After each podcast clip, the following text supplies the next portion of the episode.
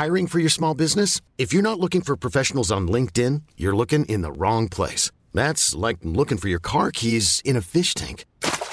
LinkedIn helps you hire professionals you can't find anywhere else, even those who aren't actively searching for a new job but might be open to the perfect role. In a given month, over 70% of LinkedIn users don't even visit other leading job sites. So start looking in the right place. With LinkedIn, you can hire professionals like a professional. Post your free job on linkedin.com slash achieve today. Your hand in mine and together we'll climb as high as the highest star. Living a lifetime in every minute that we're together. And I'm staying right here forever.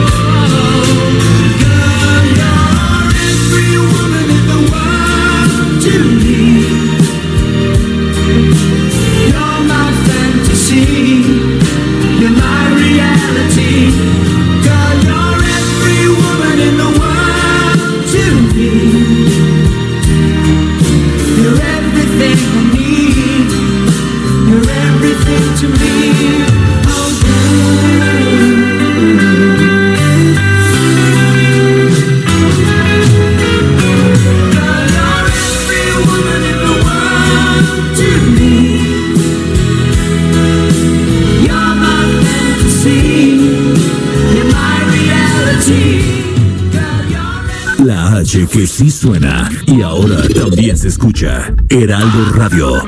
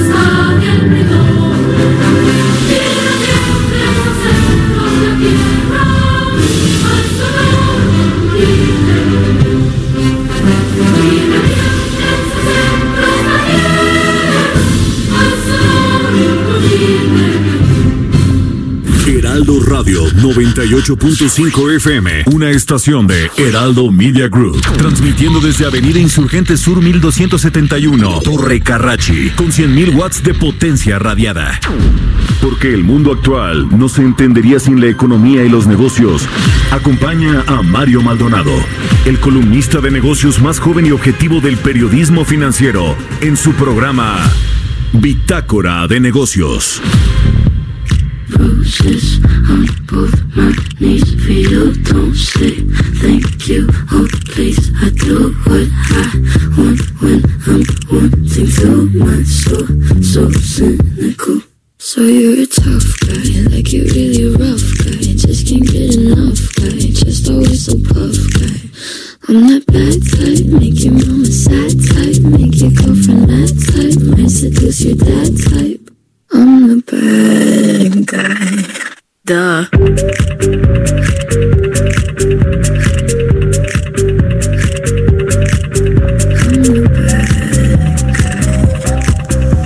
tal? ¿Cómo está? Muy buenos días, bienvenidos a Bitácora de Negocios. Yo soy Mario Maldonado y los saludo con mucho gusto en este lunes, lunes 27 de enero del 2020. Saludo con gusto a quienes nos siguen aquí en la Ciudad de México, desde donde estamos transmitiendo en vivo en la Torre Carrachi, en las instalaciones de El Heraldo de México. Con mucho gusto a quienes nos siguen aquí, por la 98.5 en, eh, de FM en la Ciudad de México. También en Guadalajara por la 100.3 de FM. En Tampico por la 106.3 en Villahermosa, Tabasco y en Acapulco por la 92.1 de FM, lo mismo en el Estado de México por la 540 de AM y a quienes nos siguen por la página heraldodemexico.com.mx también un gran saludo, ahí pueden ver el streaming de lo que está sucediendo aquí en la cabina de El Heraldo Radio. Iniciamos esta semana, este lunes 27 de enero, con esta canción de Billie Eilish que se llama Bad Guy. Esta semana vamos a escuchar canciones de los ganadores de la 62 de los Grammy 2020. Así que iniciaremos nuestro programa con algunas canciones de estas y les cuento rápidamente qué tendremos en el programa. Viene por supuesto Roberto Aguilar a hablarnos de lo que sucede en los mercados financieros, qué ha pasado con eh, pues todo este tema del eh, brote que eh, del coronavirus que surgió allá en China y que se sigue expandiendo a otros países y en China se agrava esta situación, cómo está contagiando esto a los mercados financieros. De esto hablaremos con Roberto Aguilar, platicaremos con Eduardo Ramírez Leal, presidente de la Cámara Mexicana de la Industria de la Construcción, sobre los datos recientes que se dieron a conocer con respecto al valor de la producción de la construcción en nuestro país. Bueno, pues sigue con datos muy malos, eh, un eh, presagio de lo que va a pasar en este 2020, que seguramente se extenderá esta debilidad de la industria de la construcción en el presente año, a pesar de los proyectos y programas de infraestructura que tiene la iniciativa privada y el gobierno federal. Hablaremos de esto con Eduardo Ramírez Leal y también tendremos a Angie Chavarría, nuestra colaboradora aquí en Bitácora de Negocios, columnista de El Heraldo de México, que nos hablará sobre el tema del dumping de acero al acero que exporta México a los Estados Unidos. Estados Unidos eh, pues acaba de confirmar que sí hay este comercio desleal, el dumping en eh, los, los, envíos de acero que hace México a Estados Unidos, pues habrá que ver otro enfrentamiento en temas comerciales, a pesar de que está pues ya ratificado y en vías de implementarse un nuevo acuerdo comercial con Estados Unidos, México y Canadá. Bueno, pues ahí está. Eh, vamos a dejarle ahora con el resumen de las noticias más importantes con las que usted tiene que iniciar este lunes 27 de enero.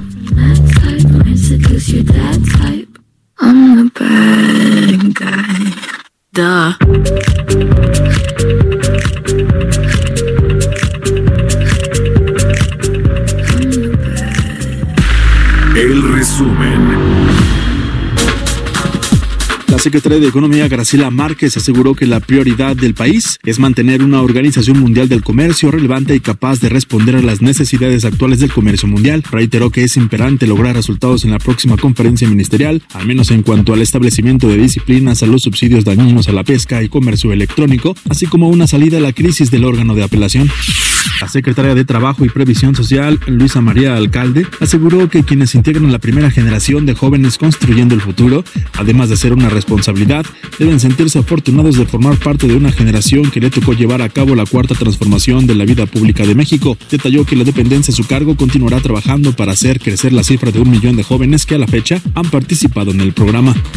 Todos los jóvenes que ingresaron el año pasado, muchos ya irán terminando, concluyendo su año de capacitación. Todas y todos ellos van a recibir un certificado, un certificado firmado por el presidente Andrés Manuel López Obrador. Para que tengan herramientas, ojalá se puedan quedar en sus centros de trabajo, pero si no, que puedan con ese certificado tocar otras puertas.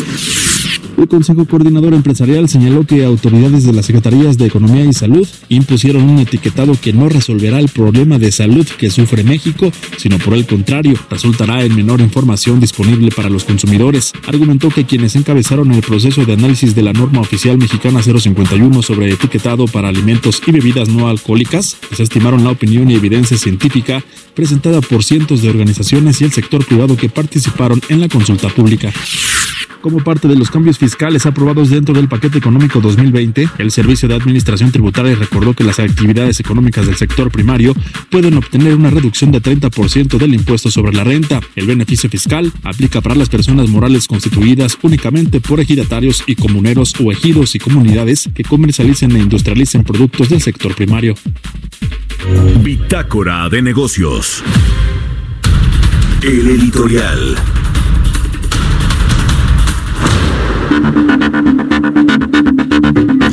Bueno, el presidente Andrés Manuel López Obrador estuvo este fin de semana en Monterrey, Nuevo León, la cuna de la industrialización en México, donde están pues buena parte de las eh, grandes empresas tienen su sede allá.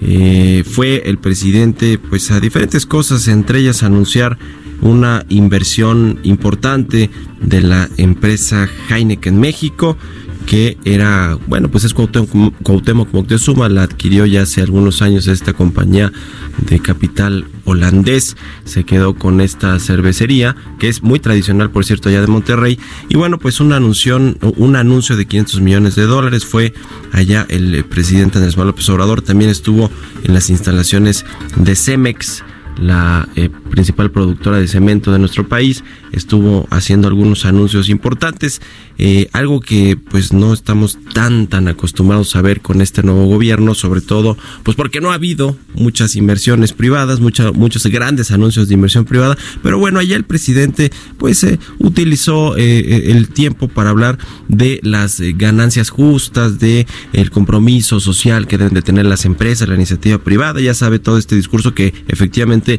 pues es importante para todas estas empresas, pero que también eh, debe eh, pues el presidente aprovechar estos foros económicos allá en, Monterrey con los 10 principales empresarios de este eh, de este de esta ciudad de Nuevo León, pues para enviar mensajes de certeza y que y que además de estos 500 millones de dólares de Heineken, pues vengan muchas más inversiones, sobre todo de estos hombres que son pues algunos de los más poderosos y más ricos de México y que tienen pues a las industrias más importantes entre sus manos y el presidente pues va a hablarles de que tienen que pagar, tienen que tener ganancias justas y eh, no eh, pues estas ganancias tan eh, grandes que dice el presidente pues tienen y que a lo mejor pues no son son justas para sus trabajadores. En fin pues ahí está el discurso del presidente en la cuna de la industrialización este fin de semana en Monterrey Nuevo León. Son las 6 de la mañana con 10 minutos. Estamos en El Heraldo Radio en Bitácora de Negocios. Yo soy Mario Maldonado Mercados bursátiles. Y ya llegó a la cabina de El Heraldo Radio, Roberto Aguilar. Mi querido Robert, ¿cómo estás? Muy buenos días. ¿Qué tal, Mario? ¿Cómo estás? Muy buenos días. Pues hoy nos amanecemos un día complicado, porque mientras eh, China actualiza el número de víctimas mortales por el tema del coronavirus, que subió a 81, pues ha empleado sus eh, medidas para tratar de contener sin éxito, había que decirlo, pues este brote, esta situación que ha estado ya preocupando más a los inversionistas. De hecho, hoy nos amanecemos, Mario, con una caída ya de las, de las acciones, acciones europeas del 2%. Eh, también los futuros, fíjate, los futuros de las bolsas de Estados Unidos están ya abriendo, están anticipando una jornada a la baja, 1.4% los futuros del Nasdaq y perdóname, ese es el del Dow Jones y el del Nasdaq 1.9%. Habría que recordar que el viernes justamente pues también siguieron siendo eh, o afectados estos mercados por el tema de el coronavirus. Ahora la cuestión es que lo que está haciendo China también eh, Mario, es ampliar esta cuestión eh, de los días feriados por la celebración del Año Nuevo. Está también eh, difiriendo el regreso a clases y muchas compañías también se están sumando a esta iniciativa, a esta, pues esta emergencia y están pidiendo a sus trabajadores que no se presenten, que pueden hacer, pueden trabajar desde su casa, pero bueno, insisto, creo al parecer no está dando resultado. De hecho, ayer justamente la Comisión Nacional de Salud de China dijo que la capacidad de propagación del coronavirus se está fortaleciendo y las infecciones podrían continuar aumentando.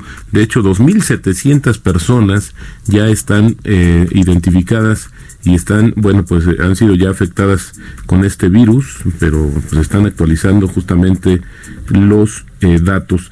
Y el tipo de cambio y la bolsa descendieron el viernes y de hecho hoy ya estamos viendo también presión sobre nuestra moneda. Mario está cotizando en estos momentos en 18.91, pero por ahí de las 4 de la mañana ya vimos cotizaciones de 18.96 ya cercanas cada vez más al 19, así es que hoy pareciera que es un día más complicado conforme avanzan los temores de esta contingencia justamente por el coronavirus. Y que recordarás que la semana pasada la Organización Mundial de Salud después de especular eh, por días sobre la decisión, pues finalmente dijo que todavía era muy temprano o prematuro, pues mandar una alerta global en materia de salud por el tema justamente del coronavirus. Esta semana, indicadores relevantes en Estados Unidos, mañana la confianza del consumidor, miércoles la primera decisión de política monetaria del año, pues esto se va a complementar con una conferencia de Jerome Powell, la cabeza de la Reserva Federal, jueves la primera lectura del PIB del cuarto trimestre en Estados Unidos y cierra la semana con datos de ingreso y gasto personal de diciembre. En México, hoy las ventas al menudeo, que de hecho ya las acaba de informar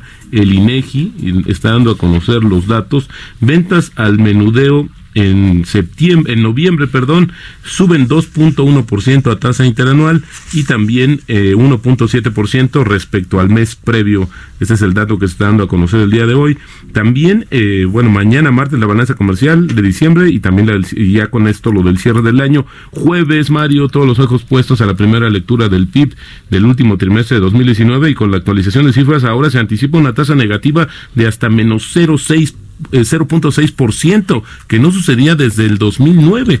También el reporte de las finanzas públicas a diciembre y el viernes crédito al sector privado del último mes de 2019. Así es que los ojos puestos esta semana, insisto, en primer lugar a la actualización y cómo se está moviendo el tema del coronavirus a nivel global la primera reunión de reserva de política monetaria de la Reserva Federal y también acá en México cuánto realmente eh, pues cayó. Ya no podríamos decir que creció ni, que, ni que se va a mantener tablas la economía mexicana sino con esta actualización insisto ya por ahí el viernes vimos también nuevas nuevas cifras de cuánto estaría cayendo la economía en 2019 qué cosa qué cosa con este tema de los pronósticos de crecimiento, Roberto. 0.6% para el 2020 es lo que eh, prospecta eh, Barclays, ¿no? Marco, Marco Villado, economista en jefe Sí. para América Latina. Y fíjate que el, eh, justamente el viernes, tanto Bancome, digo, perdóname, Banorte como eh, también JP Morgan, pues actualizaron de cara a las cifras que salieron del IGAE, pues su pronóstico menos positivo, menos favorable para el cierre de 2019. Así es que, pues creo que la tasa negativa es inevitable y esto lo estaríamos viendo, te digo, eh, insisto, no lo habíamos visto en 10 años. Es, es menos 0.6% para el, el, El 2019. 2019, pero para el 2020 0.6% de crecimiento. Exactamente. Es, es decir, un rebote del más o menos De la misma magnitud. la misma magnitud. Caray. Bueno, pues muchas gracias, Al contrario, Roberto. muy buenos a días, documentar el optimismo en este arranque de semana. Gracias, buenos días. Son las 6 de la mañana con 16 minutos. Entrevista. Y bueno, pues eh, vamos a platicar, le decíamos con Eduardo Ramírez Leal, presidente de la Cámara Mexicana de la Industria de la Construcción, a quien me da gusto saludar en la línea telefónica. ¿Cómo estás, Eduardo? Muy buenos días. Muy buenos días, Mario, para ti y a tu auditorio. Igualmente, bueno, pues mira, fíjate, hablábamos de estos datos que salieron recientemente con respecto a la actividad económica, el IGAE que salió a noviembre, de enero a noviembre este indicador tuvo una baja de 0.22% y también tuvimos los datos del valor de la producción para el mes de noviembre que de la misma manera fueron pues bastante malos, 17 meses ya con caídas en este indicador. ¿Qué estamos viendo y ante qué estamos sobre todo para este 2020, eh, mi querido Eduardo, con respecto a la industria de la construcción? Sí, bueno, pues mira, eh, primeramente te diría, todo el año le estuvimos dando seguimiento a estos números que tuvimos desgraciadamente muy malos en la industria de la construcción por varias razones, eh, pero concentrándonos en, en- en algunos de los puntos importantes, arranca un nuevo gobierno federal con, con unas estructuras pues diferentes, tratando de eh, pues ya dejar fuera eh, las malas prácticas de actos de corrupción y bueno, pues esto detiene mucho de los procesos que tenían habitualmente en las secretarías de direcciones. Se ejerció menos recurso público, también hubo muchos problemas con la obra privada porque había ciertos ciertos temas ligados a incertidumbres, pero también a procedimientos que se tenían para otorgar permisos, etcétera. Nosotros lo que vemos es pues oportuno que esté el gobierno federal, lo ha dicho y lo comentó el mismo presidente este fin de semana en Monterrey, que incentivar la industria de la construcción pues es está ligado a temas de crecimiento. Y el gran impacto que genera el, el tema de la industria pues es importante para nuestro país. Nosotros eh, en las actividades económicas registradas por el INEGI 200 eh, 80 y 262 actividades nosotros impactamos la industria de la construcción a 183 necesariamente es importante apostarle a, eh, inversión en infraestructura. Y este año pasado, pues no fue el caso y por eso todos los números negativos de los que ya estuvimos hablando en todo el año inclusive. Entonces, lo que nosotros vemos importante es primero que el gobierno detecta que a través de la industria de la construcción, hacerla crecer, invertir en construcción, eh, seguramente nos da la oportunidad de crecer y también la oportunidad de que participe la iniciativa privada en muchos proyectos en la primera etapa como concesiones y seguramente así será en, en acciones público-privadas, pues pueda darnos oportunidad que este año en el segundo semestre ya tengamos números positivos Eduardo, ¿se están ejerciendo ya los eh, recursos, los casi 860 mil millones de pesos que se anunciaron en noviembre precisamente para eh, diferentes proyectos de infraestructura, más de 140 proyectos? ¿Ya se están ejerciendo los recursos? Porque pues pareciera que no, no, no, no se ve este, este tema de, los, de las inversiones en la generación de empleo y en la actividad económica. ¿Ya se está, usted, qué datos tienen ustedes al respecto? Mira, eh, de los de esos 147 proyectos que se anunciaron como primera parte y no eran limitados, podrán venir otros. Estamos nosotros analizando la oportunidad de, proponer algunos esos proyectos con participación privada. Eh, nosotros eh, de esos 147 tenían alrededor de 72 para, para el 2020 y en estos están muchas concesiones aeroportuarias, algunos terminales en algunos puertos de nuestro país y nosotros, la Cámara de la Construcción, tenemos reunión con el Grupo Aeroportuario del Pacífico la primera semana ahora de febrero, porque anunciaron una cantidad de recursos para el aeropuerto de Guadalajara, de Puerto Vallarta y de Tijuana. Entonces, ellos eh, hablaban de una cantidad para terminar el año eh, de alrededor de 20 mil millones de pesos, importante inversión, y así los otros es el compromiso de hacerlo en el año. Eh, seguramente en los próximos días tendremos ya anuncios de los diferentes concesionarios, porque muchas de estas ya son concesiones dadas y que eh, de alguna forma se comprometieron a invertir. ¿Qué hemos pedido nosotros? Es el impacto regional es importantísimo. Necesitamos no necesariamente que se quede eh, solamente en grandes empresas la oportunidad de desarrollarse, sino el impacto en las regiones, en, las, en los municipios donde se van a invertir estos, que lleven asociados empresas locales en la construcción de infraestructura. No hay otra forma de sacar adelante también a la industria de la construcción y toda la proveeduría que tiene que ver con la cadena productiva, números negativos también en cemento, en acero, en aluminio, etcétera, en todos los proveedores de la industria de la construcción. La facturación también fue negativa en el 2019.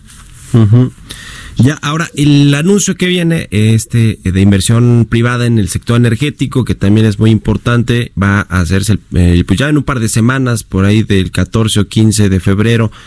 ¿Qué esperan de este anuncio? Porque bueno, pues ya la Secretaría de Energía le ha dicho que no, que estos grandes proyectos de las rondas de hidrocarburos, eh, las, los farm outs o las subastas eléctricas, que ni lo piensen los privados, que va a haber proyectos, pero seguramente mucho más pequeños que, que eso. ¿Qué esperan de este anuncio del 15 de febrero? Bueno, aquí, aquí es una insistencia de parte de todas las, eh, eh, las organizaciones empresariales. Hay que buscar la oportunidad en nuestro país de crecimiento y si en ello le tenemos que apostar a tener energías eh, más económicas para hacernos productivos en todas las partes de nuestro país, yo les diría que no se pierda el diálogo, que nos permitan seguir eh, demostrando que es importante para México la participación privada en todos esos tipos de proyectos. Yo estoy seguro, porque así lo hemos hecho, y en estos temas de, la oportunidad que participa la iniciativa privada en el primer acuerdo ahora a final de noviembre, seguramente va a ser para esto energía y también para el tema de vivienda. Nuestro país necesitamos tener una planeación en materia de infraestructura a largo plazo, no la tenemos y por eso nos enfrentamos a esto cada seis años, que pareciera como que eh, no teníamos eh, argumentos para, para ver hacia dónde vamos como país para ser más competitivo y productivo. Entonces eh, los temas estos de los que estás mencionando, Mario, son muy importantes yo pediría que sigamos en mesas de trabajo discutiendo hacia dónde queremos a nuestro país y cómo vamos a ser más productivos mañana. Eh, Eduardo, ¿quién lleva la, batuta realmente en, con respecto a la, política de, construcción, a la eh, política de infraestructura que lleva este gobierno? Me, lo pregunto porque de pronto no vemos al secretario de Comunicaciones y Transportes, eh, Javier Jiménez Espero, pues muy, muy tratando de impulsar al sector, la inversión privada, incluso yo diría que ni siquiera el subsecretario de Infraestructura, Cedric Escalante. Si hay esta interlocución con ellos, ¿cómo, cómo ven, cómo es la relación con los dos funcionarios importantes? De su sector. Claro que sí, eh, efectivamente la, semana pasada tuve reuniones con ellos y eh, hay muy buena relación, hay interés por todas las propuestas que hacemos desde, desde la industria de la construcción. De hecho, lo hemos mencionado en, en todo el 2019, la Secretaría que ejerció los recursos eh, destinados para infraestructura del PEF, pues fue la, la que tuvo mejor mejor este desempeño, eh, más de cuatro mil contratos, estuvimos atentos en todo el país participando desde las desde las pymes y todas las grandes empresas, pues que fueran a través de licitaciones públicas la gran mayoría y las pequeñas que fueran concentradas en empresas de la zona. Hay una hay una relación mm, eh, cercana de la industria de la construcción, hay mucho que hacer, por supuesto, mucho que promover. Nosotros hemos participado en las mesas de trabajo en la Presidencia de la República, donde lideré al ingeniero Alfonso Romo estas mesas para ver la participación privada de todo tipo de obras. Y ahí ha estado el ingeniero Javier Jiménez Espío.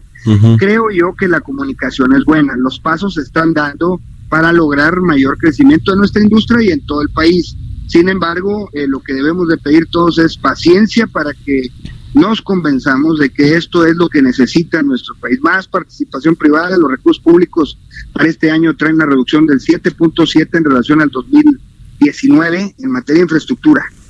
Estos son datos que tenemos, lo que va dirigido a obras en las 12 dependencias que históricamente nuestra Cámara la sigue a través del observatorio, pues son 366 mil millones de pesos, es una reducción interesante y si necesitamos más participación privada, porque recuerda que hay un rezago en materia de infraestructura, mantenimientos, conservaciones, ampliaciones y modernización en todo tipo de infraestructura, no solamente carreteros, sí. hospitalaria, desarrollos urbanos, todo, escuelas, todo, todo necesita mucha inversión en nuestro país. Tenemos que seguir dialogando, necesitamos que no se eh, cierre a, las, a las reuniones permanentes que se tiene con el sector privado. La Cámara participa como miembro del CCE eh, en la Comisión de Infraestructura, como miembro de Concamín también en esta misma en este mismo sector de infraestructura y pues siempre propositivos y viendo que hay mucho que hacer en nuestro país. Creemos nosotros que el camino para para eh, enfrentar retos como el de crecimiento tan importante en nuestro país, la industria de la construcción es, es vital. Ya. Bueno, pues eh, te agradezco mucho, Eduardo Ramírez. Te dejamos ya porque sabemos que andas allá apurado, vas a tomar un vuelo, pero te agradezco mucho que nos hayas tomado la llamada esta mañana. Muy buenos días. A tus órdenes, Mario. Buen día para que Estés bien. Es el presidente de la Cámara Mexicana de la Industria de la Construcción, Eduardo Ramírez Leal. Vamos a hacer una pausa. Son las 6 de la mañana con 26 minutos y regresamos a Bitácora de Negocios. Continuamos en un momento con la información más relevante del mundo financiero en Bitácora de Negocios con Mario Maldonado. Regresamos. Estamos de vuelta en Bitácora de Negocios con Mario Maldonado. Ya estamos de regreso en Bitácora de Negocios. Oiga, eh, ahora que platicamos con el presidente de la Cámara de la Industria de la Construcción, nos decía que, bueno, pues la, la Secretaría de Comunicación y Transporte sí ha ejercido más o menos el gasto y el presupuesto que se le etiquetó para el 2019. Donde no se ha ejercido, ya lo había dicho la Cámara, es en el sector energético y luego se quejan de que no llegan a los eh, objetivos de producción, como fue el caso del 2019 con petróleos mexicanos, en el que la producción quedó 46 mil barriles debajo de lo que tenía eh, planteado, presupuestado petróleos mexicanos. Esto es casi un 3% debajo de la meta que, tiene esta empresa. Eh, la producción diaria fue de 1.661.000 barriles de petróleo y eh, pues de acuerdo con las estadísticas de la petrolera, esto es 46.000 barriles o 3% debajo de la meta que era 1.700.000 barriles de Pemex. Así que bueno, esto tiene que ver con la inversión privada, con la ayuda que necesita Pemex para explorar y explotar los eh, campos eh, de hidrocarburos que tiene bajo su resguardo. Y bueno, pues eh, ahí están las consecuencias y los resultados de no abrir la inversión privada y de no ejercer los recursos que se le etiquetan en el presupuesto federal. Bueno, pues ahí está la información. Son las 6 de la mañana con 31 minutos. Vámonos, vámonos a otra cosa. Mario Maldonado en Bitácora de Negocios.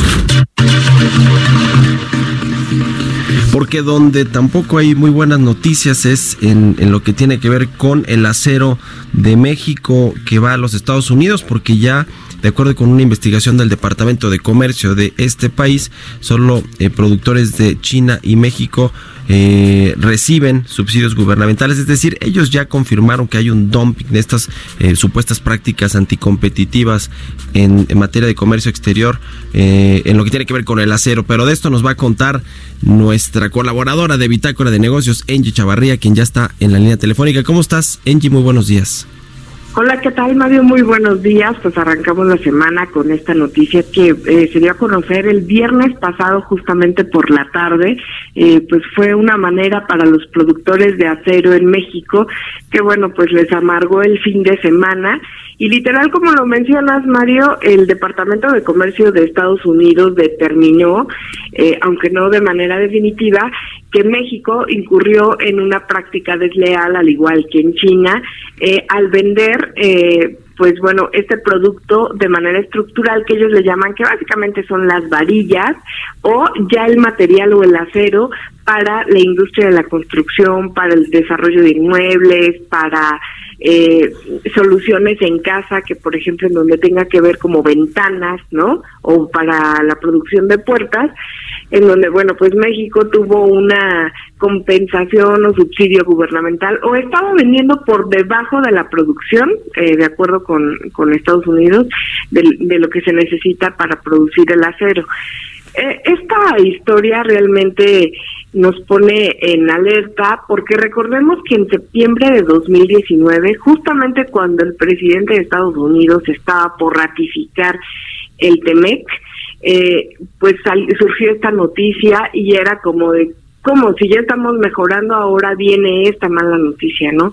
Sin embargo, pues bueno, ya ya vemos el resultado de lo de lo que fue en aquella acusación que nos hizo eh, Donald Trump eh, contra México y pues sin duda las empresas que van a estar obligadas mexicanas a pagar por este posible indicio dumping.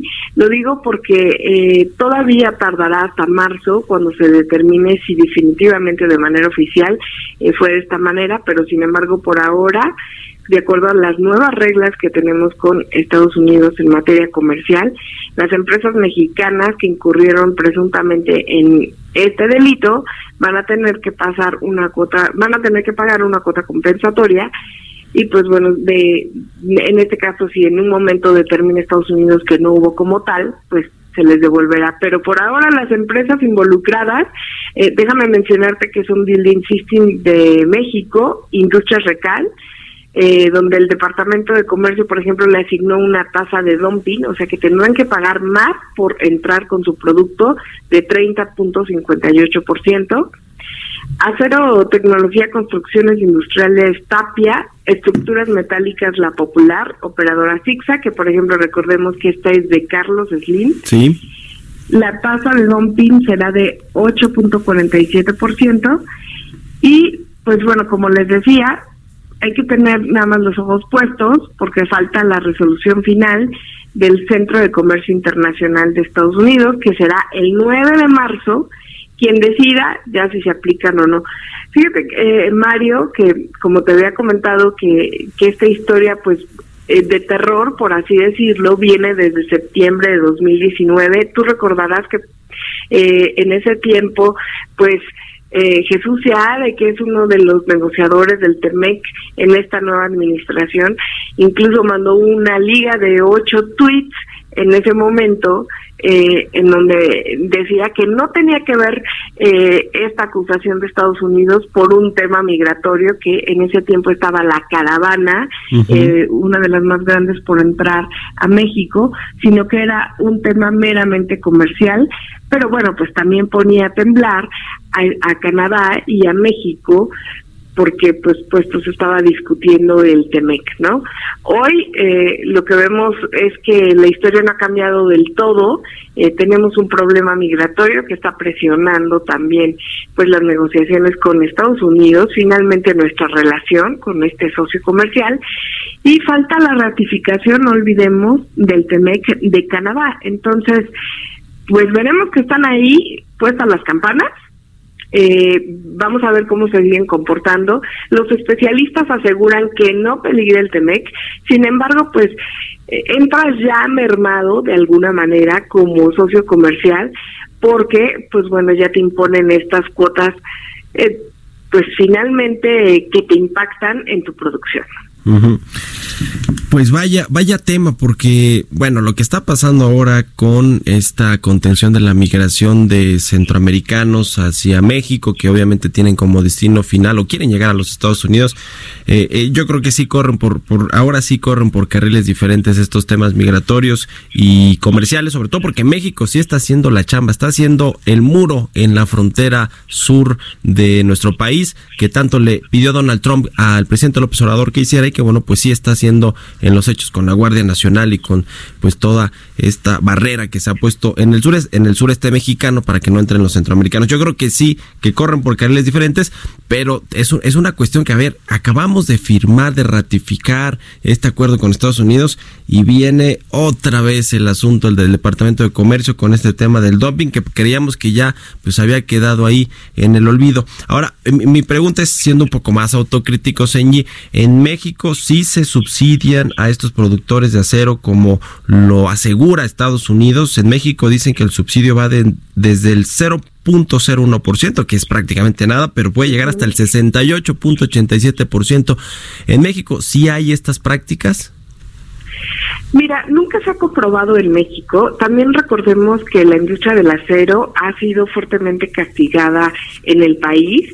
Eh, incluso Estados Unidos ha puesto muchas restrictivas pues bueno, para la entrada del producto mexicano a, pues a su territorio, porque eh, finalmente consideran que México en algún momento pudo haber triangulado eh, la venta del acero. Esto quiere decir que, por ejemplo, México, eh, empresas chinas que llegan a México, pues lo venden en Estados Unidos, cosa que no es cierto. En México hay productores de acero bastante leales, hay empresas que incluso somos muy pocas, las tres o cuatro son las más representativas, como por ejemplo son las que mencioné, y incluso eh, la empresa del ingeniero Carlos Slim ni siquiera le vende eh, a Estados Unidos, pero le incluyeron en ese paquete porque finalmente eh, pues es una empresa que está más dentro eh, de, las que podrían o las que tienen este certificado de venta para Estados Unidos, ¿no?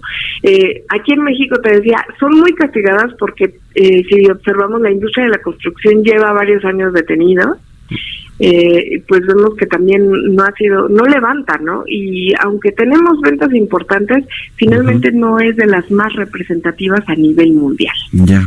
Mira, por ejemplo, para darte solo un dato de cuánto representa eh, de las, del valor de mercado en Estados Unidos que importó el acero estructural, que te digo que básicamente es lo que necesitas para la industria de la construcción, pues básicamente fue de 2.241 millones de dólares y ya incluye con China, Canadá y México. ¿De cuánta cantidad de porcentaje es de esto de México? Apenas es el 30%. Es poco. Ya. ¿No? Bueno, pues eh, es un tema al que hay que darle seguimiento y ver qué impactos tiene también pues eh, para la industria nacional, para estas empresas que están señaladas por el Departamento de Comercio de los Estados Unidos en, en, todo, ¿no? En materia de empleo, en materia de crecimiento en sus ventas, de generación de nuevas inversiones, en fin, veremos qué impactos tiene porque no solo se queda en el tema comercial bilateral México-Estados Unidos, sino tiene sus, respectivos impactos para, para las empresas y para el, eh, la industria en México. Muchas gracias, Angie Chavarría. Danos tus redes sociales y cómo te puede contactar la gente cómo puede seguirte ahí en las redes sociales. Muchísimas gracias, Mario. Por favor, eh, síganme a través de Twitter, arroba Chavarría, o también a través de Instagram, arroba Chavarría. Y por favor, los invito a que me lean el día de mañana en la columna en Heraldo de México. Muy bien, pues muy buenos días y buen inicio de semana, mi querida Angie. Un abrazo para todos, por favor, para ti, Mario. Igualmente, para ti, vamos a, vamos a otra cosa. Son las 6 de la mañana con 40 minutos. Historias empresariales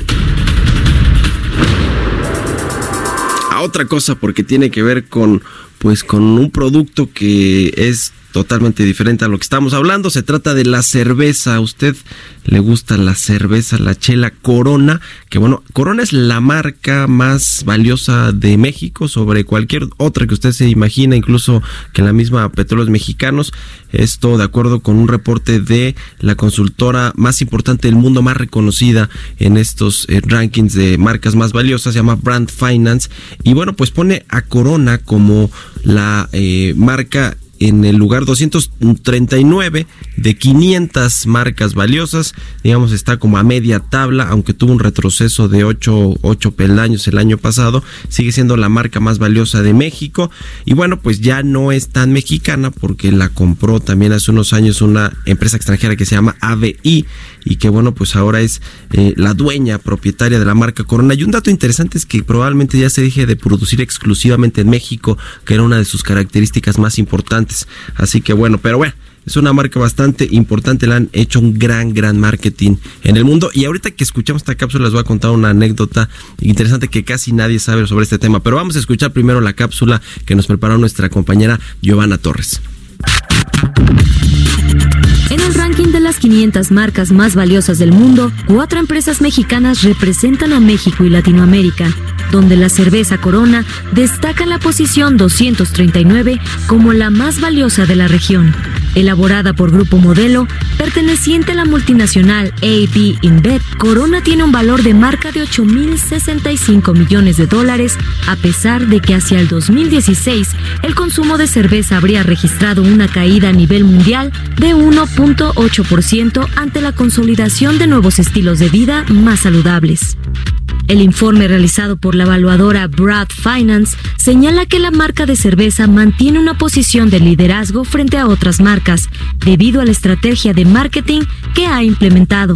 La empresa invirtió 40 millones de dólares para promocionar su bebida Seltzer en Estados Unidos, además de estar presente en los festivales de música. De acuerdo con el ranking, los expertos estarán a la expectativa de los movimientos de Corona, pues hace algunos meses anunció que la cerveza se producirá fuera de México para satisfacer la alta demanda y resolver los problemas de suministro que tienen principalmente en China. La compañía tiene participación de 0.1% y se sitúa en la posición 40, un mercado pulverizado principalmente por marcas locales, además de que en el país la empresa enfrentó a una copia pirata llamada Cerono que fue descontinuada en 2011. El reto más grande para Corona en China es incrementar su participación de mercado y el hecho de que llegase a producirse ahí tendría que hacer esfuerzos en mantener los estándares de calidad y cuidar su fórmula. Para Bitácora de Negocios, Giovanna Torres. thank you Bueno, pues ahora sí ahí va la anécdota. Ya tiene que ser una buena anécdota, ¿verdad? Después de la expectativa que ya genera aquí con Jesús y con el equipo de, de Bitácora de Negocios. Oiga, no, es una buena anécdota. Mire, a Grupo Modelo la vendieron en el 2013 en 20 mil 100 millones de dólares. Es la eh, venta más importante, que, más importante que se ha hecho de una empresa mexicana.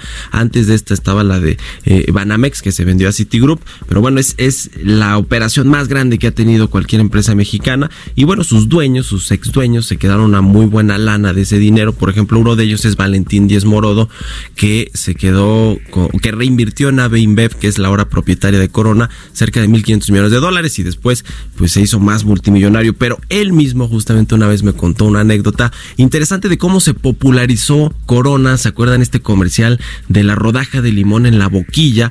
Que bueno, pues hacía tan eh, eh, popular, que hizo tan popular a Corona eh, para el consumo en la playa y, y fue como realmente se hizo conocida en el mundo y comenzó a exportarse. Es una, es una cerveza premium en, en el extranjero. Y bueno, él dice que esa idea de la boquilla eh, de eh, la rodaja de limón en la boquilla de Corona. Se la robaron, así me dijo, a unos estudiantes de la Universidad de Texas, quienes eh, comenzaron a utilizar pues esa imagen de una cerveza y la boquilla de limón como pues seña de que es muy refrescante.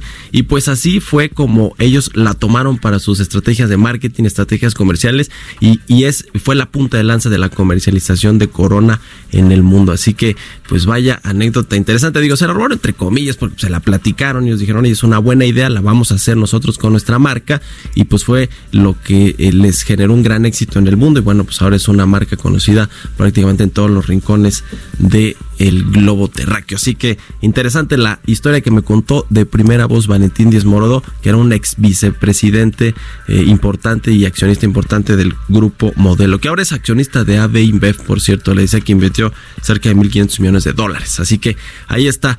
Escríbanme a mi cuenta de Twitter, arroba Mario Mal, si creen que no estuvo buena la anécdota. Y entonces voy a tratar de, de mejorar esas, esas cosas. Son las 6 de la mañana con 46 minutos. Portales Internacionales.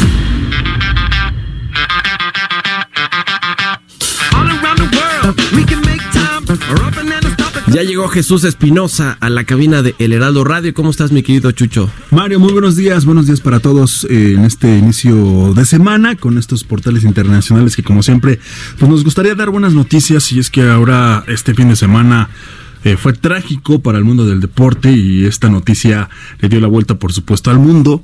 Eh, ha estado apareciendo en todos los portales, eh, sean de deporte, sean de finanzas, sea de lo que sea, porque es una noticia que le ha dado la vuelta al mundo el, el fallecimiento del ex basquetbolista Kobe, Bryant ayer domingo en, en la región de Calabazas, allá en California.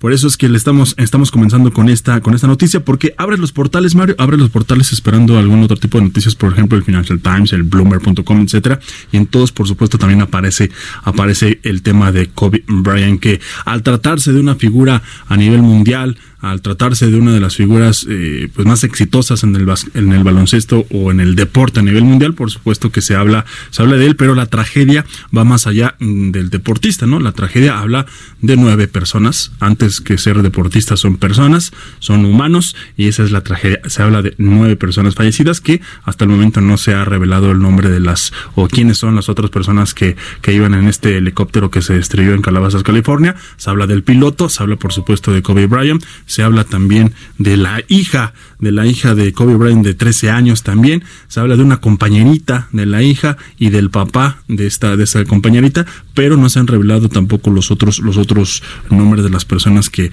que fallecieron ayer domingo, y por supuesto que han estado apareciendo en todos tipos de eventos. Hubo NBA ayer, hubo eh, eh, fútbol en Europa, hubo también el fútbol americano, el Pro Bowl, y en todos ellos, por supuesto, se ha, se ha mencionado, se han hecho varios homenajes a Kobe Bryant de 41 años que falleció en este accidente.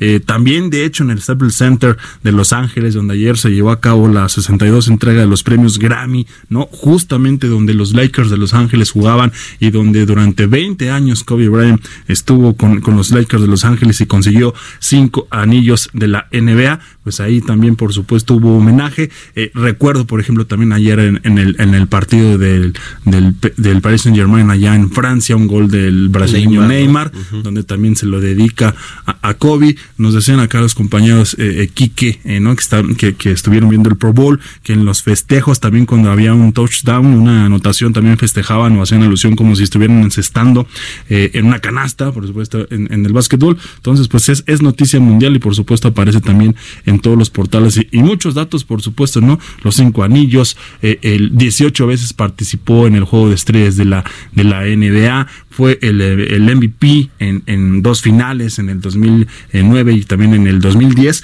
Y justamente también ahorita recuperamos un audio, recuperamos un audio de aquel 13 eh, de abril del 2016 cuando se retira, cuando le dice adiós a las, a las Qué partidazo, cara. Yo estaba viendo ayer los últimos tres minutos. Sí, fueron tres minutos Increíble, increíble Kobe Bryant en, en, el retiro contra Jazz de Utah. Contra el Jazz, de Utah que perdían por 10 puntos y en esos tres minutos que tú comentas, eh, Kobe Bryant se destapó con 15, con 15 puntos en esos últimos tres minutos. En el partido logró 60 puntos. Sí, sí, 60 puntos. O sea, sí, sí, hablábamos de, por supuesto, otra gran leyenda del básquetbol, Michael Jordan, que, que cuando conseguía 40, 50 puntos en un juego, ese día en su retiro Kobe Bryant consiguió 60. Pero si quieres vamos a escuchar un fragmento muy pequeño, unos 10, 15 segundos de ese mensaje que daba Kobe Bryant al finalizar este partido y este fue el día de su retiro ese 13 de abril del 2016.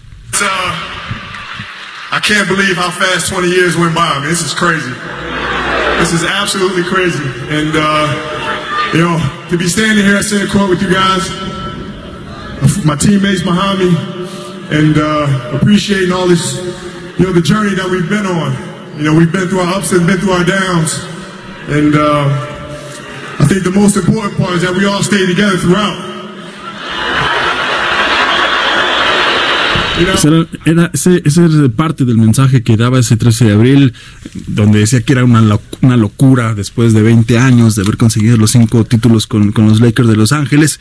Y, bueno, también muchos de los ex compañeros o los compañeros en ese momento, y, justo el día de ayer que se da la, la- la muerte en este trágico accidente de Kobe Bryant, pues hablan de muchas anécdotas, Mario, muchas anécdotas de, es que, de este ex basquetbolista.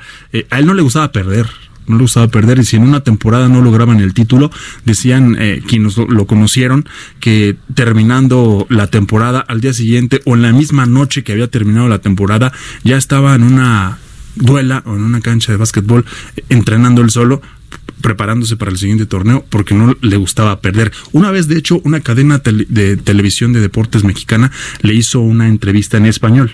¿No? Eh, Él estaba muy nervioso. Sabemos que su esposa es mexicana, también su hija también Sí, tiene nacionalidades mexicanas. y, y le hicieron una entrevista en español porque a él le gusta, precisamente por estar casado con una, con una mexicana o de raíces, eh, y, y- y de hecho decían que había aprendido a hablar español eh, viendo un programa de televisión precisamente de habla hispana. Eh, le hicieron una entrevista en español y al final de la entrevista le, le preguntó a su, a su entrevistador, ¿no? Oye, ¿cómo lo hice? ¿Cómo me fue? ¿No? Eh, en ese caso le dijeron que, que le ha ido, que le había ido muy bien y estaba preocupado que porque a él no le gustaba perder, ni siquiera en una entrevista, ¿no?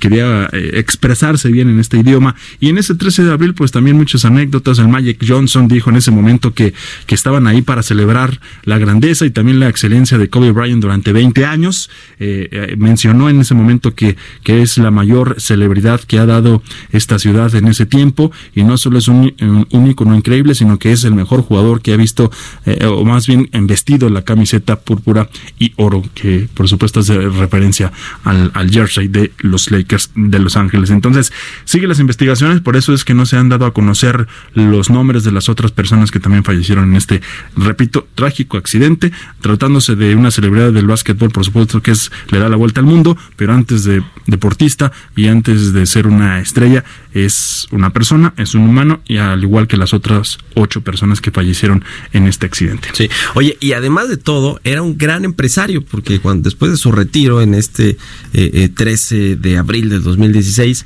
eh, después se, se puso a invertir, fíjate, tenía un fondo de inversión de 100 millones de dólares en empresas de tecnología, en empresas de medios, de datos, invirtió en eh, 15 compañías desde el 2013, incluidos sitios como The Players Tribune, la compañía Legal Zoom, eh, diseñó juegos para eh, Alibaba y demás cosas, es decir, era además un gran emprendedor y un gran empresario. Después de su retiro como basquetbolista, que creo que fue pues de los basquetbolistas junto quizá que con Michael Jordan de los mejores pagados de todos los tiempos, entonces logró hacer pues amasar una buena fortuna que después la invirtió en eh, varias compañías importantes. Fíjate, un fondo de 100 millones de dólares que pues no es no es poco eh, para empresas de tecnología de medios y de datos, así que pues lo recordaremos como el gran basquetbolista que fue Kobe Bryant, gran persona, gran padre, todo el mundo se expresa muy bien de él, ¿no? Es decir, como una eh, eh, realmente persona con una gran calidad humana, calidad eh, moral, porque además ni siquiera estuvo envuelto en escándalos como si ha sido el caso de muchos deportistas. En fin,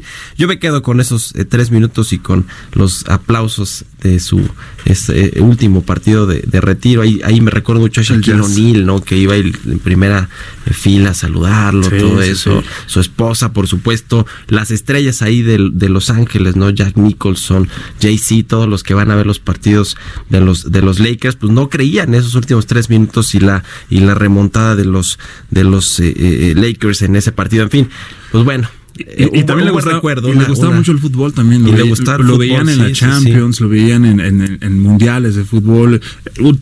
Recientemente, en la semana pasada, cuando Chicharito llegó al Galaxy de Los Ángeles, Kobe Bryant hizo mención que le venía bien a la ciudad. Y, y hasta ganó un Oscar, Kobe Bryant, con un, con un corto, un con un corto, corto de animación. Pero, pero bueno, es, eh, en- por supuesto en los siguientes días aparecerá más información eh, oficial de, de las causas del accidente y también por supuesto de, de las otras personas que desafortunadamente fallecieron en este fatal accidente ayer domingo allá en Calabazas, California.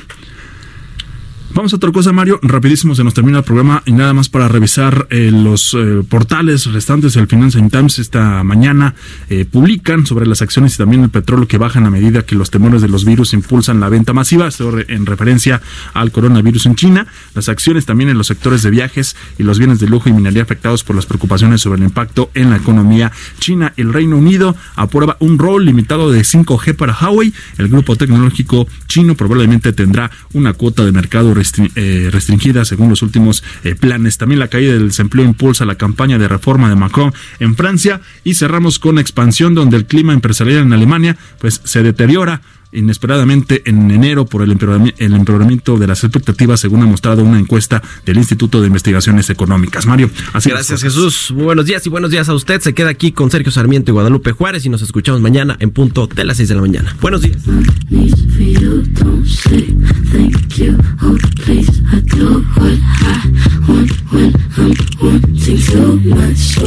So you're a tough guy, like you really rough guy. Just can't get enough guy, just always so puff guy. I'm that bad type, make your mama sad type, make your girlfriend mad type, might seduce your dad type. I'm the bad guy. Duh.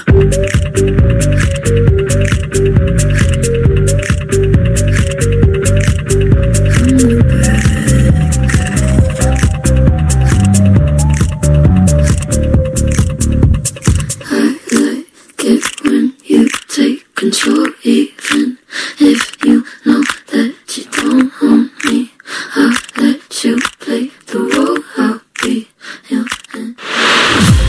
fue Bitácora de Negocios con Mario Maldonado, donde la H suena y ahora también se escucha. Una estación de Heraldo Media Group.